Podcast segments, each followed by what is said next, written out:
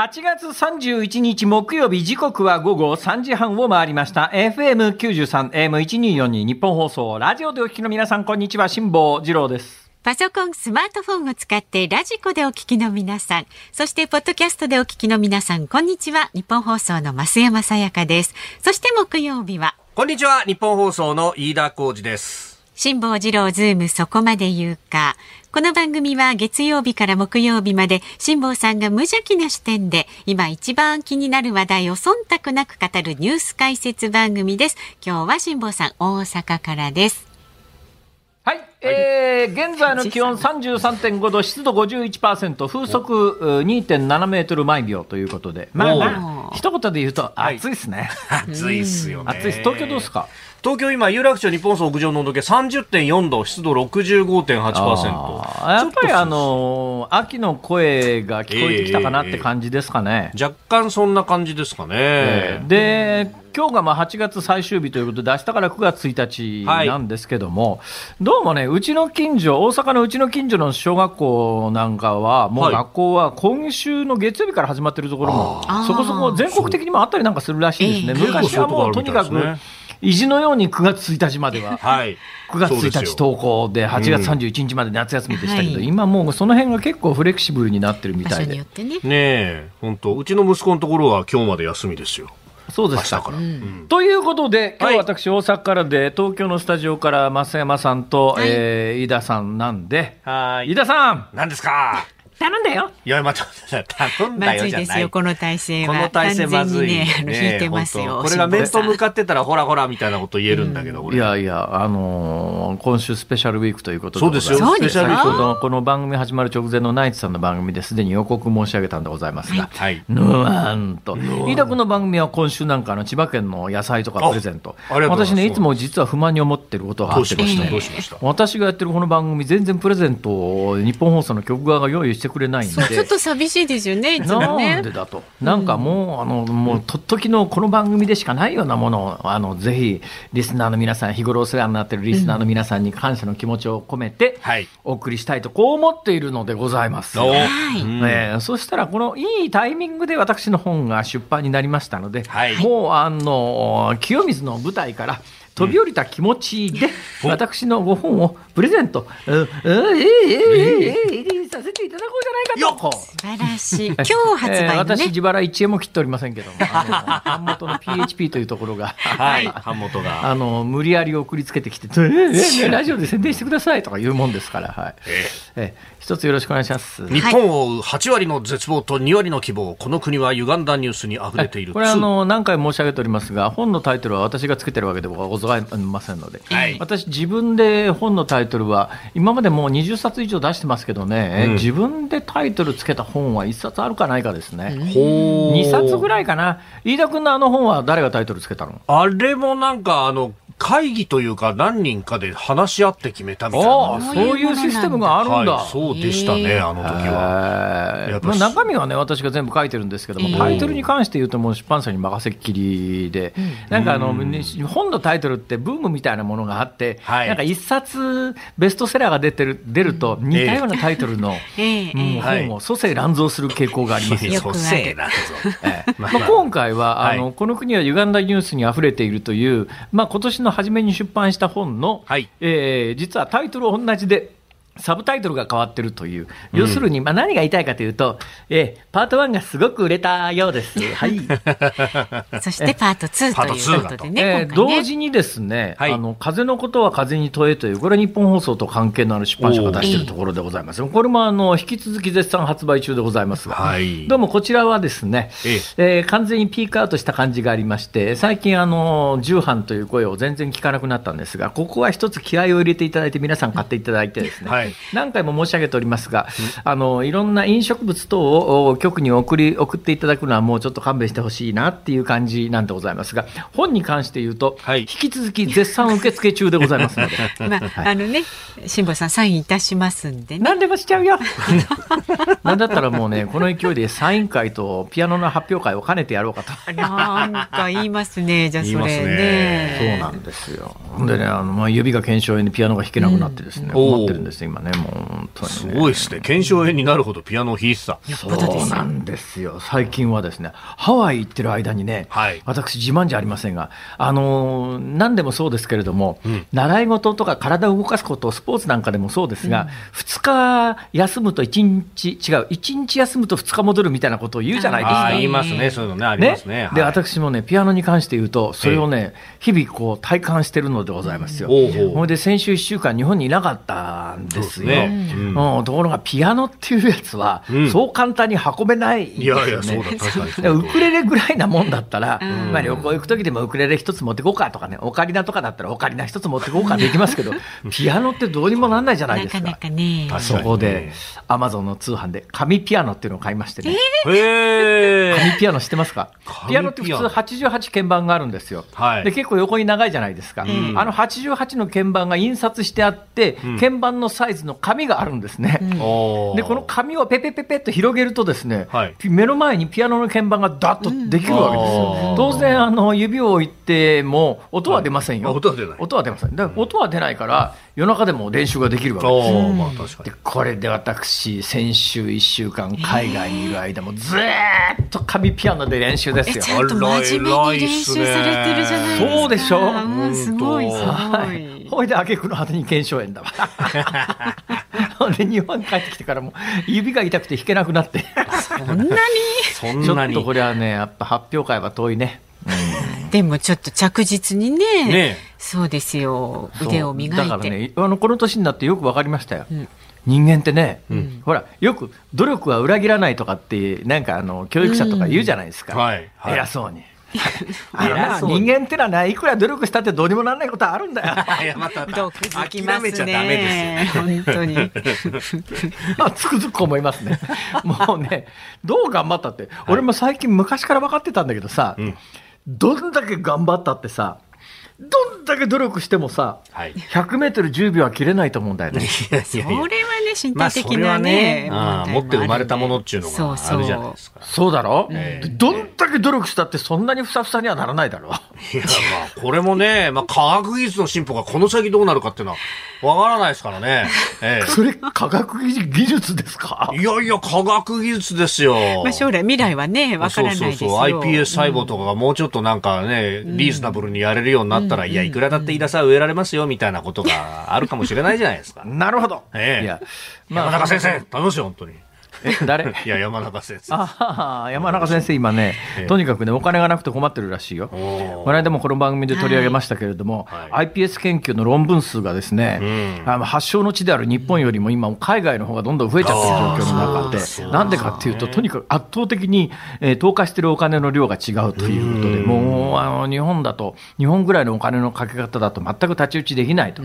これちょっとなんとかしないとなんか無駄なところにばっかり金使ってんじゃないのっていう感じがね、この国見てるとすごくするんですよね。使うべきところにちゃんとね、金も使わないとまずいんだろうと。使うべきところがどこなのかというところの判断をするのが政治家なんだけど、政治家の皆さんはやっぱり目先の世論で動きますからね。はい。iPS 研究にいくら金投じたところで、まあ、すぐに髪の毛入るわけでもないと思ったら、まあ、ちょっとそんなところに金投じするのやめようよみたいなことになりかねないですから、えー、どうしたってまあそういうすぐに成果の出ないところにはなかなか金が投じられないというようなこともあってですね。はいまあ、だからまあガソリンの補助金を別にやめろというつもりはありませんけれども、うん、やでもやっぱりあのお金の投じ方というのはあるだろうというような話は本体でしますので、ここで話すべきようなことでもないので、飯田君、お今日はね、飯田君が主役ですからね。何を言ってるんですか今日はあの 私は関西に来てね、つくづくですね、ニュース見てて、このニュースはおかしいだろうと。で、これはもうもう4時台にやあの詳しくやりますから、この時間に話すような話でもないんですけども、ちょっと私は怒りに震えておりましてね。そうですか。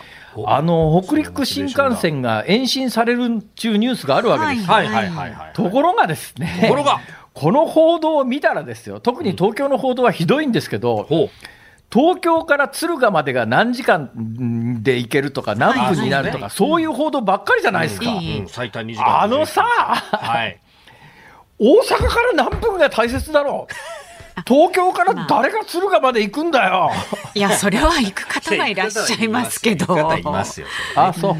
じゃあ、まあ、それはちょっと4時台にするわ。はい、じゃあたっぷりね掘り下げていきましょう。はい、では株と為替の値動きです。はい、東京株式市場日経平均株価続伸でした。昨日と比べ285円88銭高い3万2619円34銭で取引を終えました。アメリカの利上げが一旦停止するとの根強い観測から前日のアメリカの株式相場が上昇した流れを引き継ぎまして東京でも幅広い銘柄に買いが入ったようです。為替1ドル146円ちょうど付近での取引、昨日のこの時間と比べますと20銭ほど円高となっております。さあ、辛坊治郎ズームそこまで言うか。この後は昨日から今日にかけてのニュースを振り返るズームフラッシュ。で、4時台は今お話に出ました。北陸新幹線が金沢、敦賀間、来年3月16日開業へというニュース。そして5時台は西武池袋本店がストライキを実施というニュースにズームしていきます。番組では今日もラジオの前のあなたからのご意見お待ちしております。メールで送ってくださる方、zoom、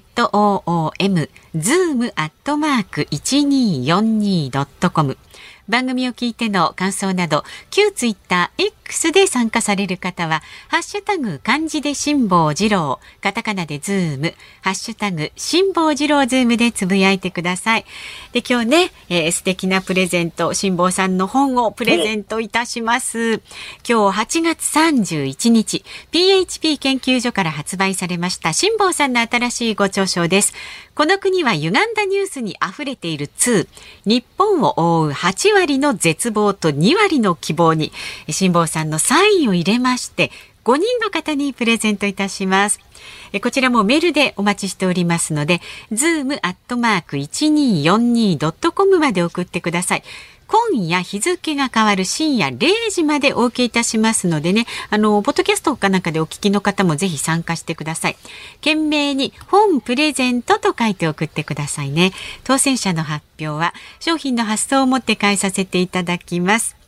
さあ、えー、そしていつものようにズームをミュージックリクエスト今日もお届けいたしますが辛坊さん今日のお題は？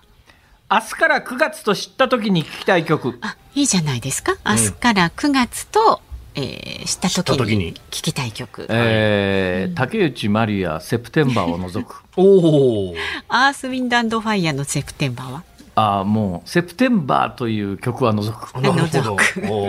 じゃあ「セプテンバー」というタイトルの曲を除いたものでぜひね選曲の理由も書いて「ズームアットマーク山口百恵の「コスモス」かな。なるほど。かなってどういうことですか？何？え、決まっちゃった？何ですかそれ？いや今なんかね、ああ山口百恵のコスモスをしみじみ聞きたい気分だなと思ったんです一瞬。まあのー、いや、そんな別にあの、なんていただかなくて結構です。皆さんが聞きたい曲で大丈夫ですから。はい。はい、お待ちしておりますのでね、ズームアットマーク一二四二ドットコムまでお寄せください。この後は最新のニュースにズームします。大阪梅田のニッポン放送関西支社と東京有楽町ニッポン放送をつないでお送りしています。辛坊治郎ズームそこまで言うか。まずは昨日から今日にかけてのニュースを紹介するズームフラッシュです。防衛省は北朝鮮が昨夜、北朝鮮の西岸付近から北東方向に向けて2発の弾道ミサイルを発射したと発表しました。日本の EEZ 排他的経済水域の外の日本海に落下したと推定されます。中国の不動産最大手碧栄圏が発表した今年の1月から6月期の連結決算は最終損益が489億元日本円でおよそ9800億円の赤字でした。中国恒大集団に続き業界最大手の経営悪化も表面化しました。2021年12月に中国の上海で拘束された50代の日本人男性が今年の8月中旬に起訴されたことが分かりました。中国側は起訴内容を明らかにしておらず日本政府が詳細の開示を求めています。総務省はヤフーが事前に利用者に十分な周知を行わないままおよそ756万 ID 分の位置情報データを他の会社に提供していたとして行政指導を行いました。ヤフーは検索エンジン技術の開発や検証のために韓国のインターネット企業ネイバー社に検索関連のデータの提供を試験的に行っていました。政府は来年度首都直下型地震の被害想定をおよそ10年ぶりに見直す方針を決めました。人や建物の被害の大半を占める大規模火災の対策や急増するタワーマンション対策を重点的に検討します。交通違反で青切符を交付して反則金を納付させる交通反則通告制度の対象に自転車を新たに加えることなどを検討する有識者会議を昨日開きました。来年の通常国会で道路交通法改正案の提出も視野に年年内に提言を取りまとめます。私立大学の53.3%にあたる320校で今年度の入学者が定員を下回ったことが分かりました。1989年度の調査開始以来定員割れの私立大学が5割を超えたのは初めてです。渋谷駅と神奈川県の中央林間駅をつなぐ東急田園都市線で昨日からタッチ決済の機能がついたクレジットカードや QR コードで乗車できる実証実験がスタートしました。半導体不足によりスイカとパスモの新規発行が中止される中カード不足の解消や利便性の向上が期待されています。忖度ネタのこの東急田園都市線のクレジットカードで電車に乗れるようになるってことこれ。そうですそうです、うん、はい。どうなの？便利なの？これね、あの、まあ、日本人というよりは、まあ、インバウンドで来る海外のお客さん向けっていうところは結構あって。ああ、海外から来るお客さんが、はい、日本で電車に乗るときいちいち切符買わなくても、クレジットカードピッてやるだけで乗れると。そうそうそうそうそう。ああ、まあ、それは確かに便利かもしれないけれども。で、パスモスイカが今、半導体不足で新しいの無記名のやつは出せなくなってるとか、いろいろパスモスイカと同じところにピッとすればいいってこと？まあ、実は同じでもなくてですね、その手前に、クレジットカードピ用ののものがあって。なんで同じセンサーにできないのかな？同じセンサーにできないんですよ。写真見るとちょっと間違えちゃいそう。そうそうそう。あと QR コード決済用のも別にあったりなんかして、で、かつね、今まで通り切符を入れる穴もあったりなんかしてですね。うん、え、それが全部一つのマシンで？一つのマシンでできるんですけど、おのおのこう読み取り機が別々についているので、こ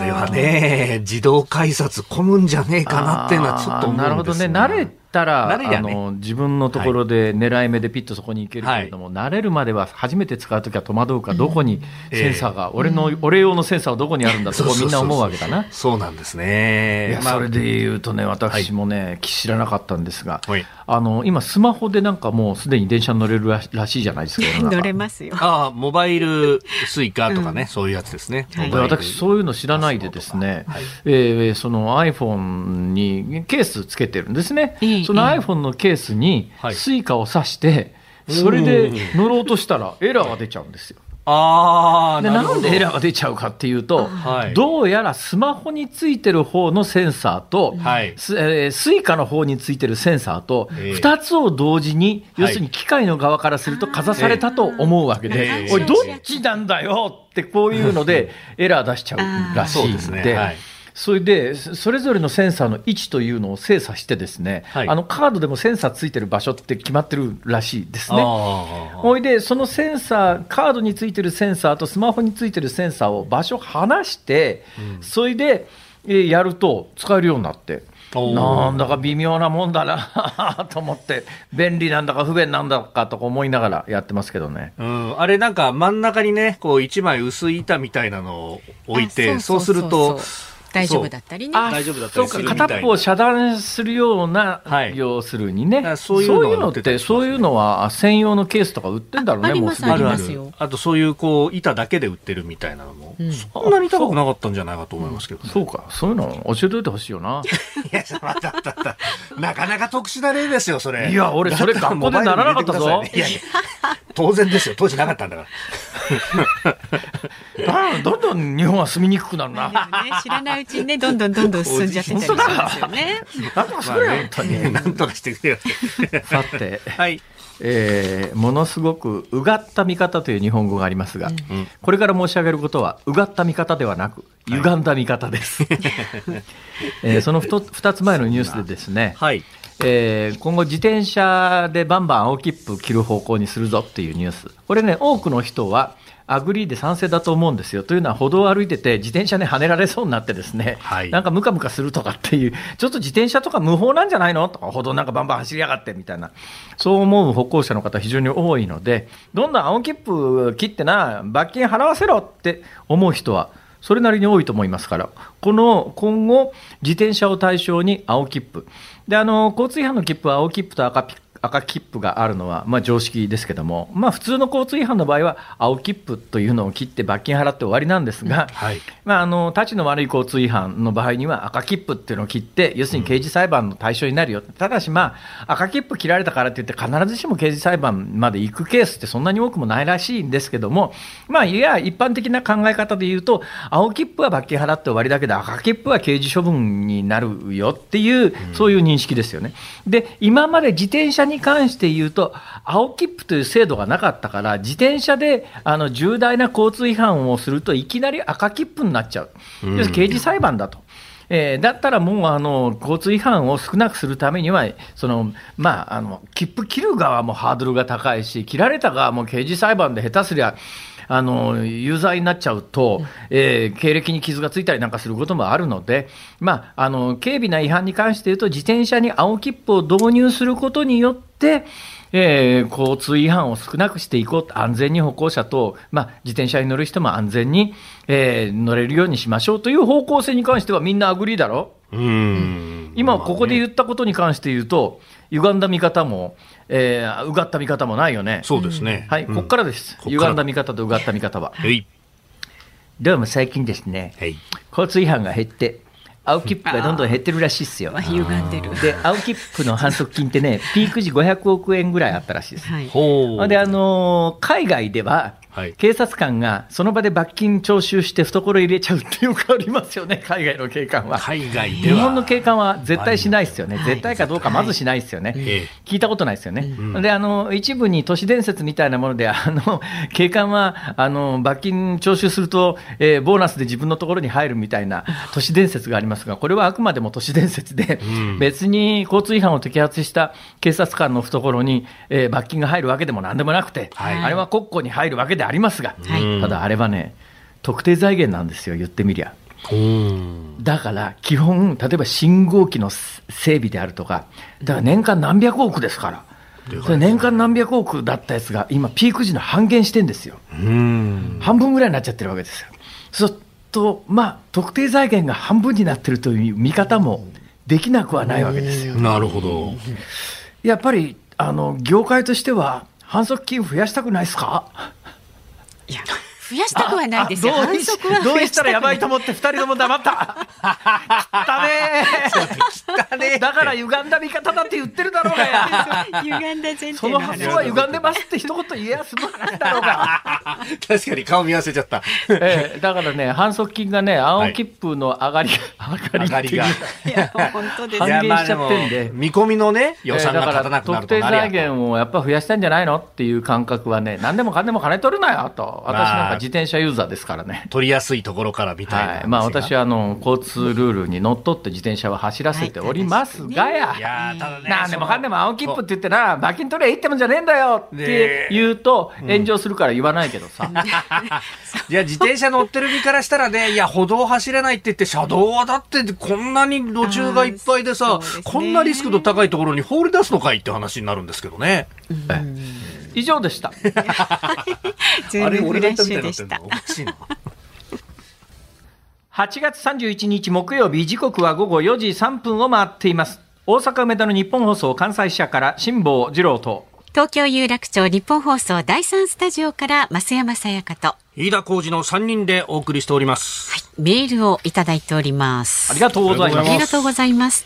足立区にお住まいのボムボムプリンさん27歳の方です。ボムボムブリンさんだな。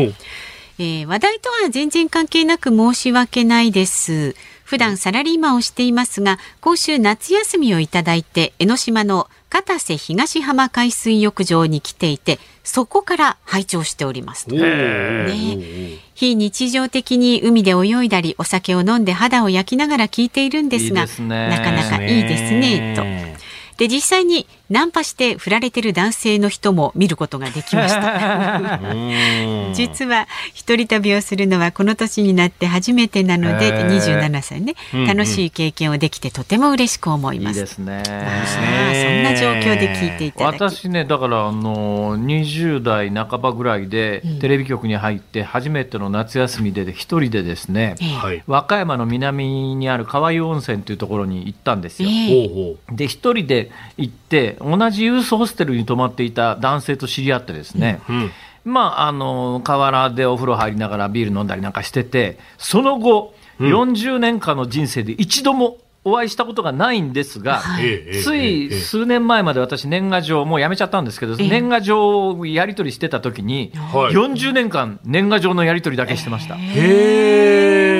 でもそれ以降ね、そのだから20代の半ばで一回そこの川湯温泉というところで会って話したきりなんですけども、一人旅ってそういうのがありますから、ね、偶然の出会い。はい、楽しんでください。ね、楽しんでください。水分しっかりとってね。そうですね、それとね、今のこれメール聞いてて、ああやっぱり日本いいなと思ったのは、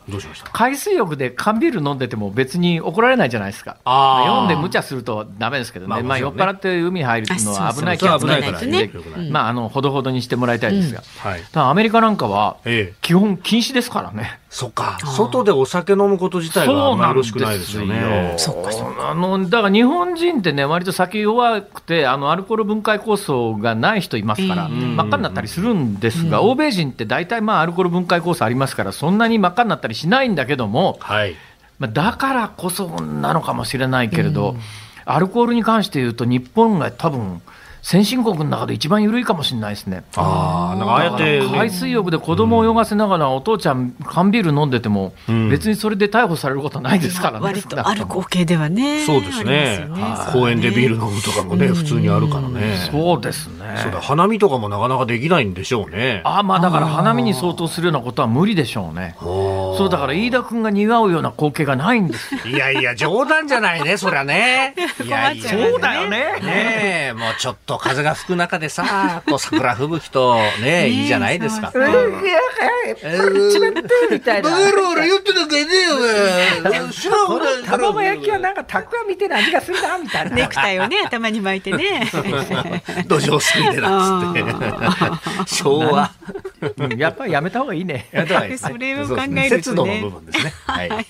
まだまだご意見お待ちしております。メールはズームアットマーク一二四二ドットコム。ツイッター、改め X で参加される方、ハッシュタグ、辛坊治郎ズームでつぶやいてください。今日ね、素敵なプレゼントがございます。今日8月31日、PHP 研究所から発売されました辛坊さんの新しいご著書です。この国は歪んだニュースに溢れている2、日本を覆う8割の絶望と2割の希望に、なんと辛坊さんのサインを入れまして、5人の方にプレゼントです。まあ、腕組みしているこの想定ね、素敵ですね。はい、ねこのチーフのところにね、うん、なんか、これ、お札みたいに見えますけど ポケットチーフが今これ、改めて表紙の写真を見たら、このポケットチーフってなんか、お札ねじ込んでるように見えるなと。なんじゃないですか？ねえ、なんか、アズマックスみたいになってますよ。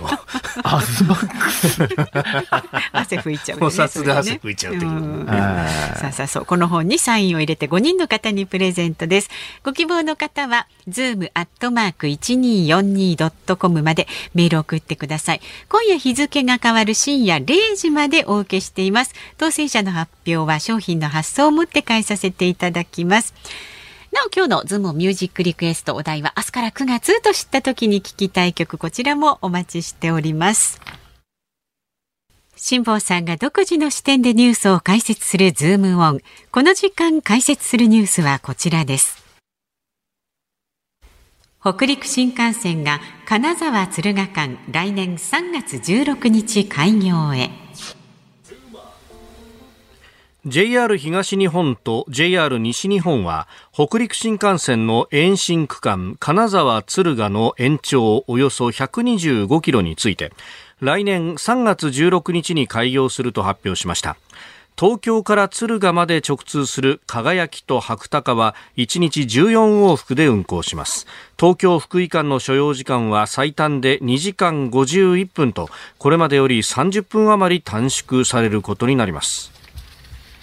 なんでこんな中途半端なことするかな、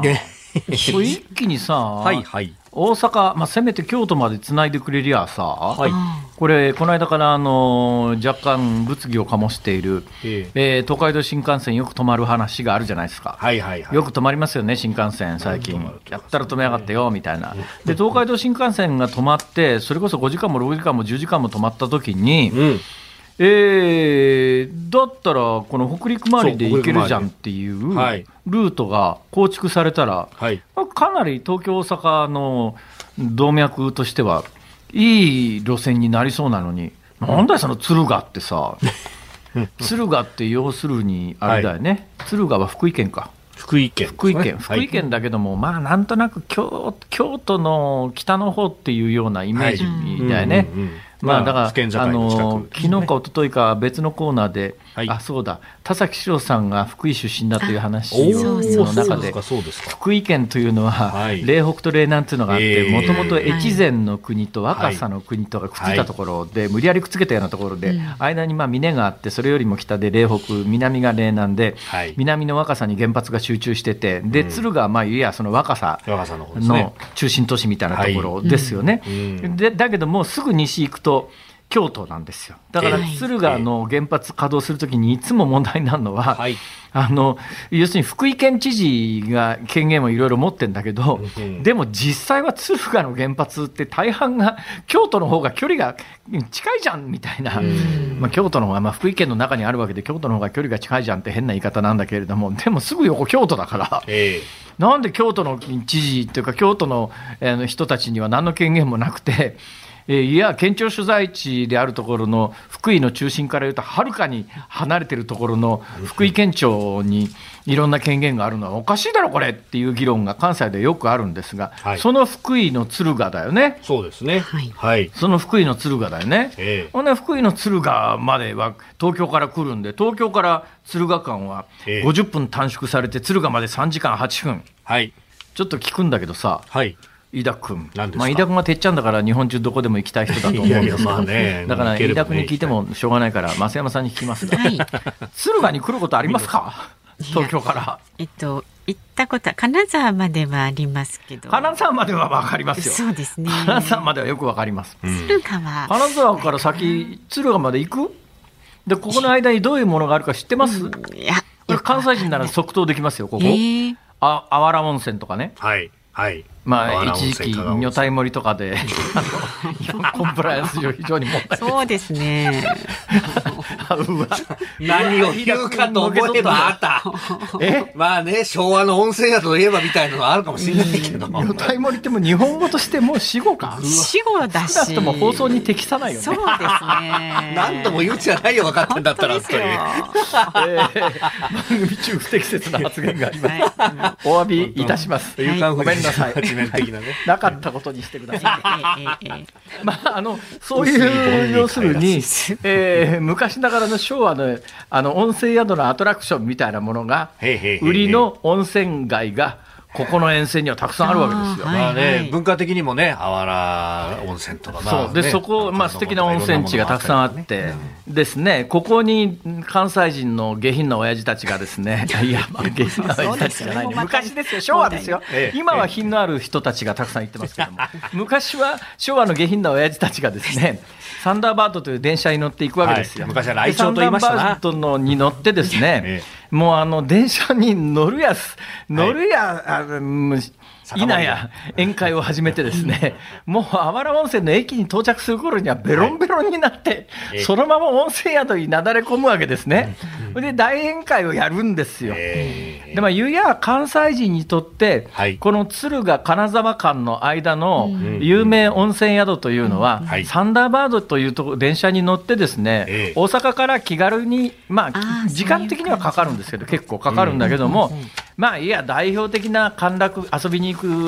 温泉場として、馴染みのあるところなんですが、東京の人はそういう、そこまでの印象はないでしょう？そうですね、まあ、いい温泉があるぞというのはね、あのやっぱだから、まあ、金沢、富山、金沢ぐらいまでは、多分観光地として関東の人たちの頭の中に、特に金沢の場合は、加賀百万石だの、まあ結構、街並みだの、うん、文化的なものだの、いろいろこう興味のあるところだと思いますが、金沢を越えて、そこから敦賀の間って、そんなに東京の人が何か気になるようなところでもないかなっていう、関西人の方が馴染みがあるかなと思うんだけども、うん、今回の北陸新幹線の敦賀沿線延伸によって、はい、東京から敦賀までは、ええ。えー、一気に50分短縮されて、すごい便利になるのに、はい、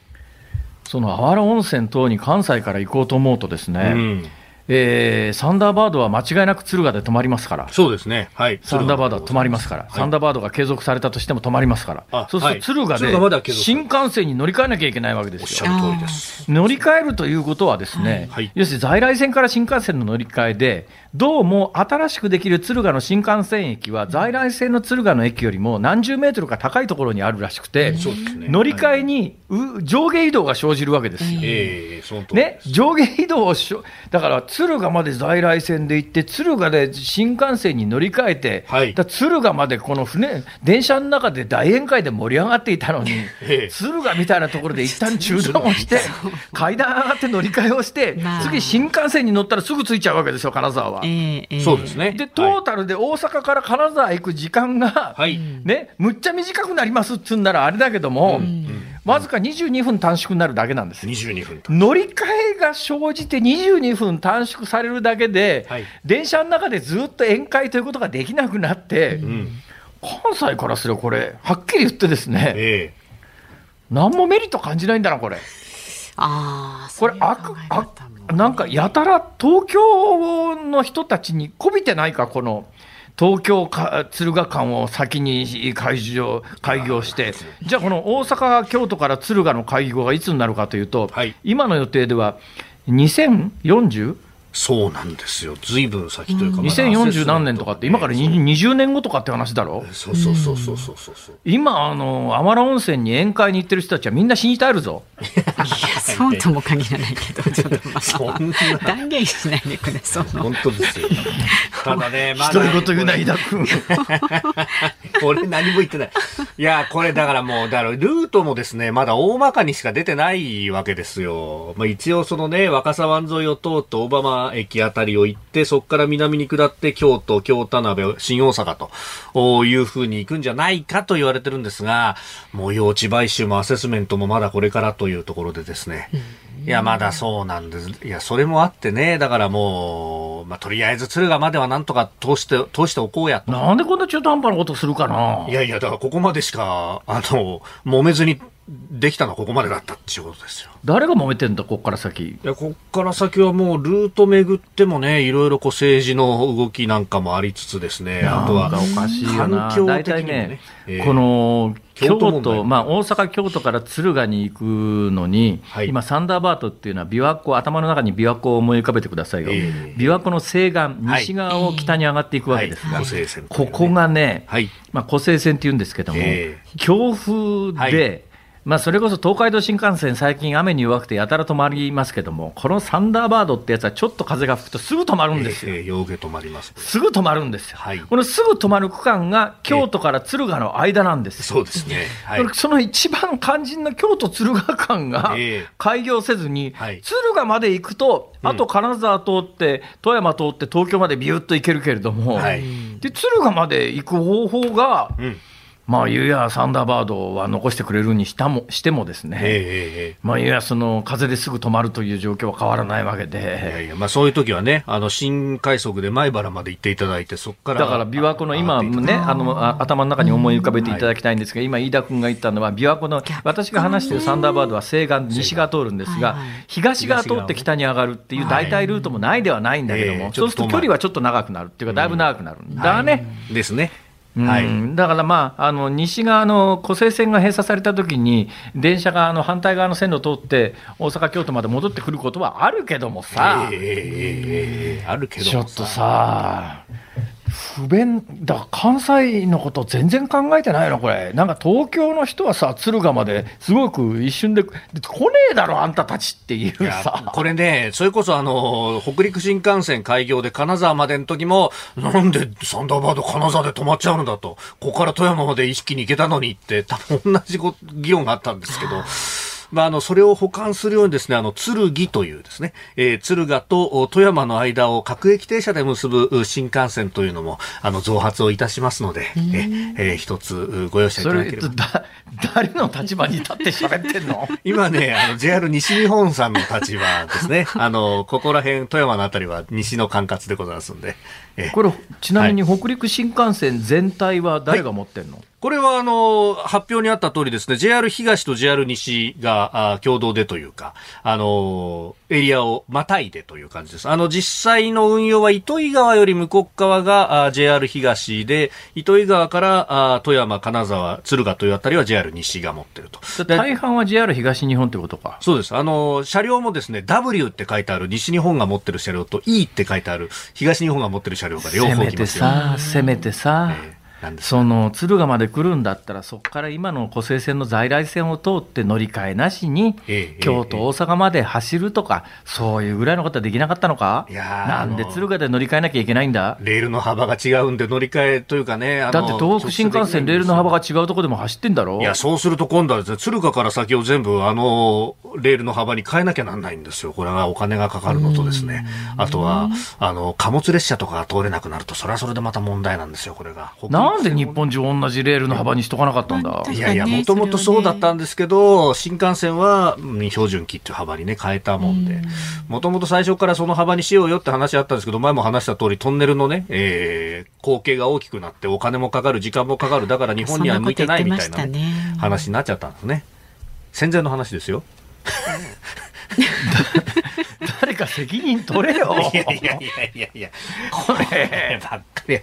こればっかりで、しかもほら、これ1970年にできたあの整備新幹線というやつなわけですよ。だからもう法律で、この北陸新幹線は作りますよっていうのが決まっちゃって、ってもう50年以上経っちゃって、ね、なんか今の作りますよが履いてますように聞こえたな。もうね、ちょっとしん。ドン 半分飽きてますよね。次に行け、次に。はい、次行きましょう。続いて解説するニュース、こちらです。岸田総理大臣が来週から外遊処理水の安全性について説明岸田総理大臣は来週9月5日から10日の日程でインドネシアで開かれる ASEAN 東南アジア諸国連合関連の首脳会議とインドでの G2020 の国と地域の首脳会議に出席し東京電力福島第一原発処理水の海洋放出に関して国際的な安全基準に合致していると説明し理解を求める方針です。また放出に反発する中国との首脳会談も調整を続け科学的根拠に基づいた対応を直接要請する意向です。まあ、あの岸田総理がインドネシアの ASEAN の首脳会合に行くのは、まあ、いいいいでしょう、そら、はい。まあ、あの最近よくある、うん、政治家、地方議員、国会議員のなんか外遊って、さすがにちょっと中身なさすぎで予算の無駄遣いなんじゃないの？っていう声はありますが、はい、まあ、総理大臣の ASEAN 出席となると、またこれちょっと次元が違う話なんでね、それは行ってしっかり仕事はしてもらいたいと思いますけれども、今、喫緊の課題であるところの中国の対日問題っていうか、はい、まあ、嫌がらせ問題ですね、これに何か道筋をつけるようなことが、この ASEAN 訪問でできるのかしら、方向性として、今、そんな話に、どうなの、中央政界はなってんの？うん。まあ、結局、こっち、まあ、日本側としては様々根回しもしてきたということで、まあ、中国以外でまあ反対しているところというか、まあ、激烈に日本を批判しているのは北朝鮮とロシアぐらいで、えー、というところなんで、まあ、やることはやってるしねと、あとは中国次第だよねという感じではあるようです。で、あの、中国の環球時報という、まあ、人民日報の国際版みたいなのが社説で、えー、日本政府が悪いんだって日本人は悪くないというふうに書きぶりを変えてきてですね、まあ、暗に嫌がらせとかお前らいい加減やめろよ、みたいな風になってきてるんで、これちょっとずつ変わってきてるのか、みたいなことも言われてますね。ああの、ぶっちゃけ私なんかね、えー、中国と、うん、貿易してるわけでもなんでもないので、はい、えー、はっきり言って、えー、日中関係が、あの悪化しようと、まあ、例えば北朝鮮とかロシアっていうのと、ちょっとやっぱり中国って、多くの日本企業にとっては次元の違う存在だったりなんかするわけで、うん。はい、やっぱなんとかしてほしいっていう声も結構聞こえてくることは聞こえてくるわけで、ええ。ー、どうするつもりどうどう、誰に決定権があって、どういう今後の展開を描いてるのかな、日本政府は。うん。日本政府としては、まあ、もう説明続ける以外に方法がないというのと、まあ、ここから先は、うがった見方になりますけれども、まあ、あの、国内での風評っていうものが最初当初問題だったんですが、これだけこう中国の反応というものが出てきて、それがかなりメインとして報道されるようになってくるとですね、これに対してしっかりと対応していく岸田政権っていうものを打ち出すことが、かえって政権にとってメリットになるんじゃないかというようなあ話を聞いたりなんかもいたしますね。えー、それが 支持率に跳ね返ってくると。なるほどね。えー、むしろここで下手に迎合するというよりも、しっかりと台湾ドア開いてるんだということだけ言っておくみたいなことが、まあ、そう国内少なくとも国内政治的にはその方が得だという判断は当然あるんだろう、えー、今の流れを見てるとね。どどうなんだけど、多分日本政府にとって最近の話でいうと、計算違いは、まあ、あの公明党はもともと中国との関係が非常にいいので、はい、公明党の代表を送り込むことで、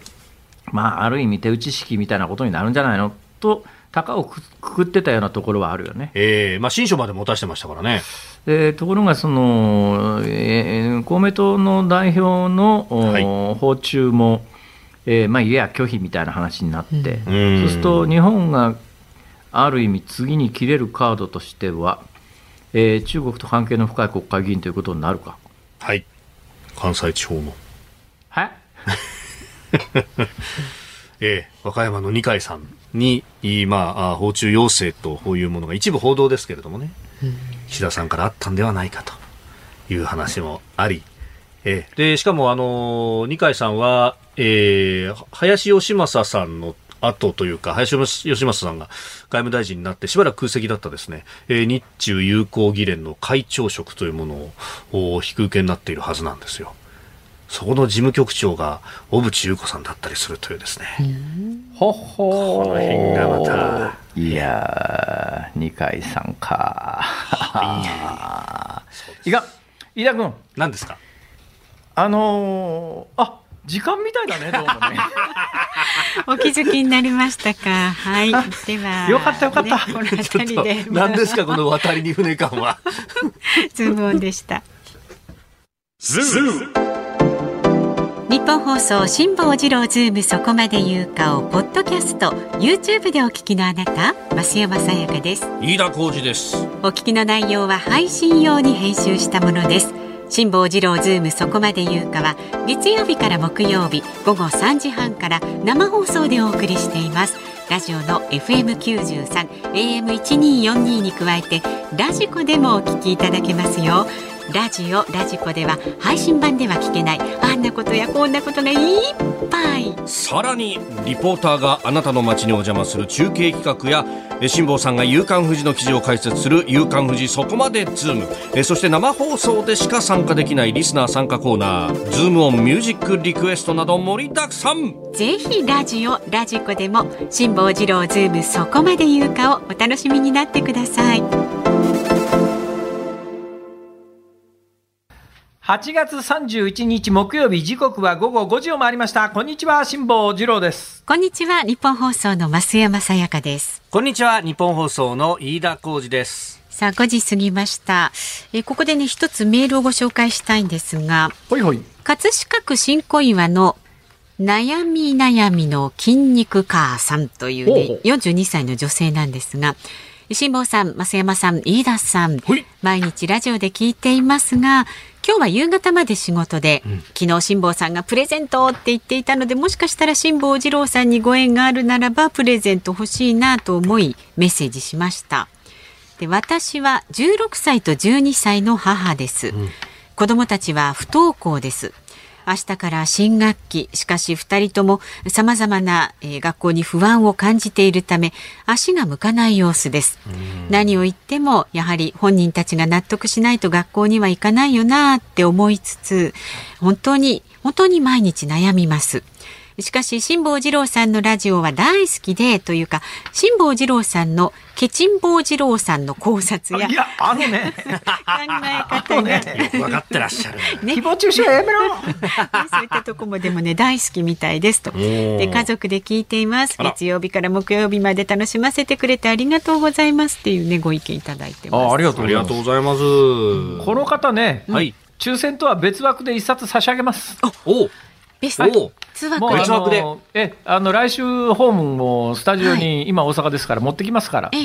あのこの方は抽選は5人の方ですよね。そうです。5人の方5人の方でこれ PHP が、あの提供してくれる本なんで、それとは別に。ケチンボって言われちゃ出せざるを得ねえじゃねえか。ちょっと。出してやるぜ。出してやるぜ。ありがとうございます。次郎さんの太っ腹がここで。年に一度の太っ腹が。本当によかったよかった。ひどいこと言うなみんなして。でも多分辛坊さんの気持ちが伝わったと思いますのでね。あの一冊差し上げますので、もちろん親子で皆さんでお読みください。これもサイン入りでね。学校行くより役に立つことがあるかもしれません。かもです。でもね、本当、学校いろいろあるから。よし、もう、あの、5冊組で、もう、あの、在庫、排出、放出、いや、排出じゃねえや。本音がちょっと出たね。放出します。でもね、あの、お送りいたします。ありがとうございます。これからもね、ちょっと毎日お聞きになってください。あの、そのスタッフの皆さん、住所控えててください。はい、わかりました。了解しました。では、ズームミュージックリクエストご紹介してまいります。まずは、えー、熊本の社長さんです。はい、明日から9月と知った時に聞きたい曲です。そうそう。さすが飯田さん。リクエスト曲は松田聖子さん、風は秋色。80年代の初頭に高校の修学旅行で熊本から軽井沢に行きました。その際誰かが持ってきたラジカセでこの曲が流れていました。ラジカセね。ラジカセ全盛期ですね。ねで男女共学の高校だったのであちらこちらで告白大会。私は蚊帳の外でしたがという、まあ、そういうことってねありますよね。キュン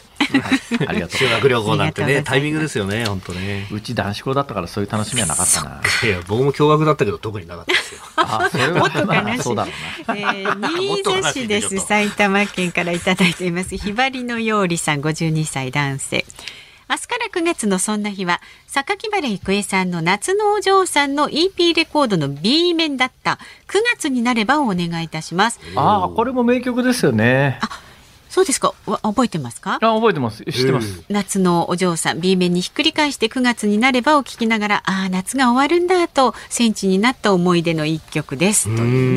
ね。ありがとうございます。それから墨田区の日本を覆う8割のケチンボさんです。あのね、あのね、あのね、何もやらねえぞ。いやいや、明日から9月、夏休みも楽しい夏も終わってしまうと思うと、大人でもブルーな気分になってしまいますよね。ということで大人ブルーであたあ大人ブルー新しい学校のリーダーズでお願いします。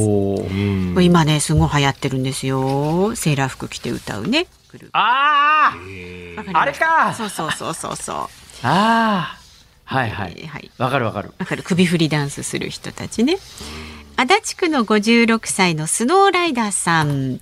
えー、明日から9月と聞いた時に聞きたい曲は井上陽水さんと安全地帯夏の終わりのハーモニーリクエストします。9月と聞くと秋の始まりで夏の終わりを感じますよね夏っぽく体が勝手に動くようなノリのいい歌ではなく秋風のようなしれっとした歌のこの曲聴きたくなりますと。あとはですね、はい、ラジオネームナイスライスさん58歳太田市群馬県太田市の方。リクエスト曲森川ゆかりさん「ショーミー」9月といえば秋の始まりで聞きたくなるのはドラマ男女七人秋物語の主題歌だから。そうなんだ。そうそうそうそうそう。洋楽のあれですよね、えっ、ー、と、そうですね。それが森川ゆかりさんがね、カバーしてるね。はい、そして、はい、大阪府寝屋川市淀屋橋大江橋さんは。来ましたよ、えー、山口百恵さんコスモスをお。願いします。以前花輪さんの佐賀の時も事前の宣言通りでした。常連さんも忖度して佐賀をリクエストしたようです。ですから今回も辛坊さんの性格をよく知っている常連さんはこの曲をリクエストしていることでしょうと。さあどうこの読みがね、ね、当たりますか、えー、ズームオンミュージックリクエスト。はい山口百恵コスモス。素直ですね今日はね。ストレートでいきました。ストレートでね、はい、はい、エンディングでおかけいたしますさあえー、ご意見はズームアットマーク一二四二ドットコムで二十四時間お待ちしておりますのでお寄せください。でまた今日は素敵なプレゼント辛坊さんの新しいご著書この国は歪んだニュースに溢れている2。それなんか素敵なプレゼントって言われるたんびになんかね 心臓がキュンってなるんだなこれがな。意外と気が弱いんだな俺。大丈夫自信を持ってお送りしましょう。えー、日本を覆うそう八割の絶望と2割のそれはね風のことは風に問えがいいと思いますよ。はい。